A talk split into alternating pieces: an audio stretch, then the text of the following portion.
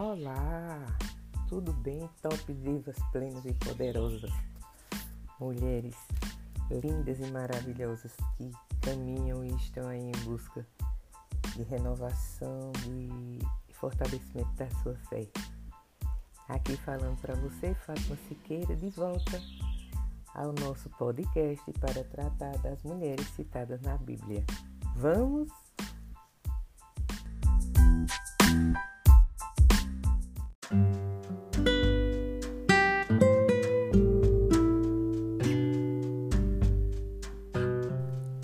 Então, meninas, quem será hoje a nossa mulher em evidência? Nós trabalhamos a, a última, no último encontro a conclusão da história de Débora. E na história de Débora foi dito que quem ganharia uma batalha seria uma mulher, não é? Então, quem era essa mulher? Vocês estão lembradas? Qual foi a mulher que ganhou essa batalha? Não? Lembram não quem foi? Então vamos lá. O nome dela era como? Jael. Então, quem era Jael? Ela era a esposa de Herbé, um homem que não era israelita. Jael corajosamente ajudou o povo de Deus. E o que foi que ela fez? Vocês lembram? Então, Jael agiu com firmeza quando Cisera, o chefe do exército cananeu, chegou ao acampamento dela e Cisera tinha perdido a batalha contra os israelitas e agora estava fugindo em busca de abrigo. Estão lembrada? Então o que foi que Jael fez? Ela convidou Cisera para se esconder e descansar na sua tenda. Estão lembrada? E o que foi que ela fez? Então, daí, enquanto ele dormia, Jael o eliminou, né? o matou. E em Juízes 4, 17 21 diz que mas Cisera fugiu a pé para a tenda de Jael, a esposa de Herbé, o Queneu, pois havia paz entre Jabim, rei de Azor, e a casa de Herbé, o Queneu. Jael saiu então ao encontro de Cisera e lhe disse: Venha, meu senhor, entre aqui. Não tenha medo. De modo que ele entrou na tenda dela e ela o cobriu com um cobertor. Então ele lhe disse: Por favor, dê-me um pouco de água para beber, pois estou com sede. Portanto, ela abriu um odre de leite e lhe deu de beber.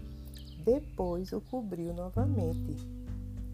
Ele lhe disse: Fique de pé à, à entrada da tenda. Se alguém vier e perguntar: Há um homem aqui? Diga que não. Mas Jael, esposo de Herbé, pegou uma estaca de tenda e um martelo.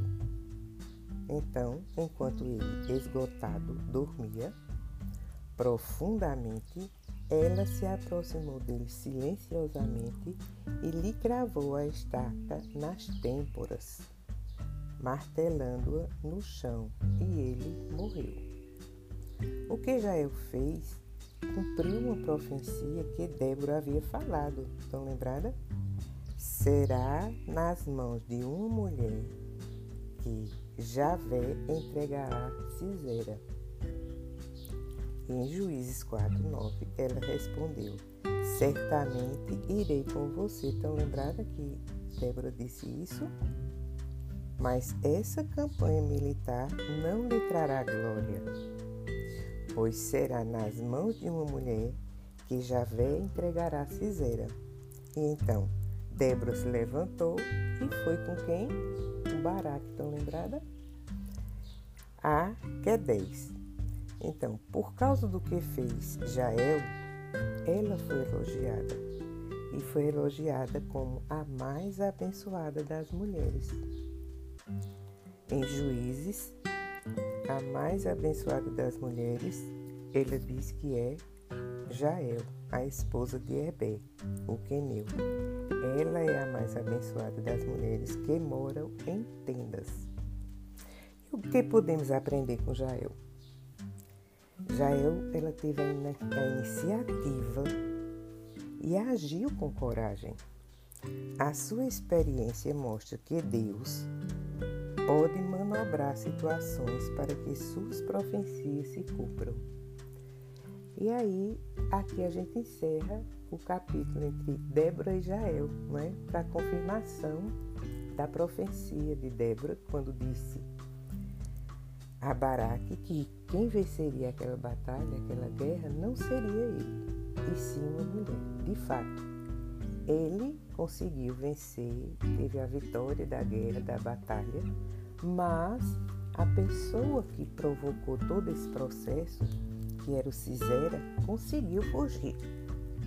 E ele fugiu e foi em direção à casa de Jael, à tenda de Jael. E Jael, mesmo o marido não sendo a favor da sua ação, ela tomou uma decisão de livrar Israel daquele mal. E foi quando ela eliminou Cisera. E por conta disso, ela recebeu o, o elogio, né? ela foi elogiada como a mais abençoada das mulheres, porque ela agiu em favor e para a comprovação e a solidificação das profecias, né? A, a profecia afinal se cumpriu pelas mãos de Jael. Então, meninas, vamos. Hoje a gente vai ficar com essa curta história de Jael, só reforçando o que foi citado na história de Débora, né? E nem Débora e nem Baraque obtiveram esse título. Quem obteve o título foi justamente Jael, pela sua coragem e pela sua iniciativa. E muitas vezes na vida a gente precisa ter iniciativa, não para matar A ou B ou C, mas a gente precisa ter iniciativa para tomar as decisões certas para que a gente continue em busca da misericórdia e do perdão divino. A gente precisa ter iniciativa de deixar as coisas que não são de Deus para trás e ir em busca sempre das coisas de Deus, do seu amor, da sua misericórdia, do seu aconchego, do seu colo. Então vamos lá, menina. Ofereçam a quem você ama, a quem você se dedica, a seus filhos, a seu marido, a sua família, a sua coragem, a sua decisão, o seu amor. Vamos, um cheiro no coração e até a próxima. Tchau!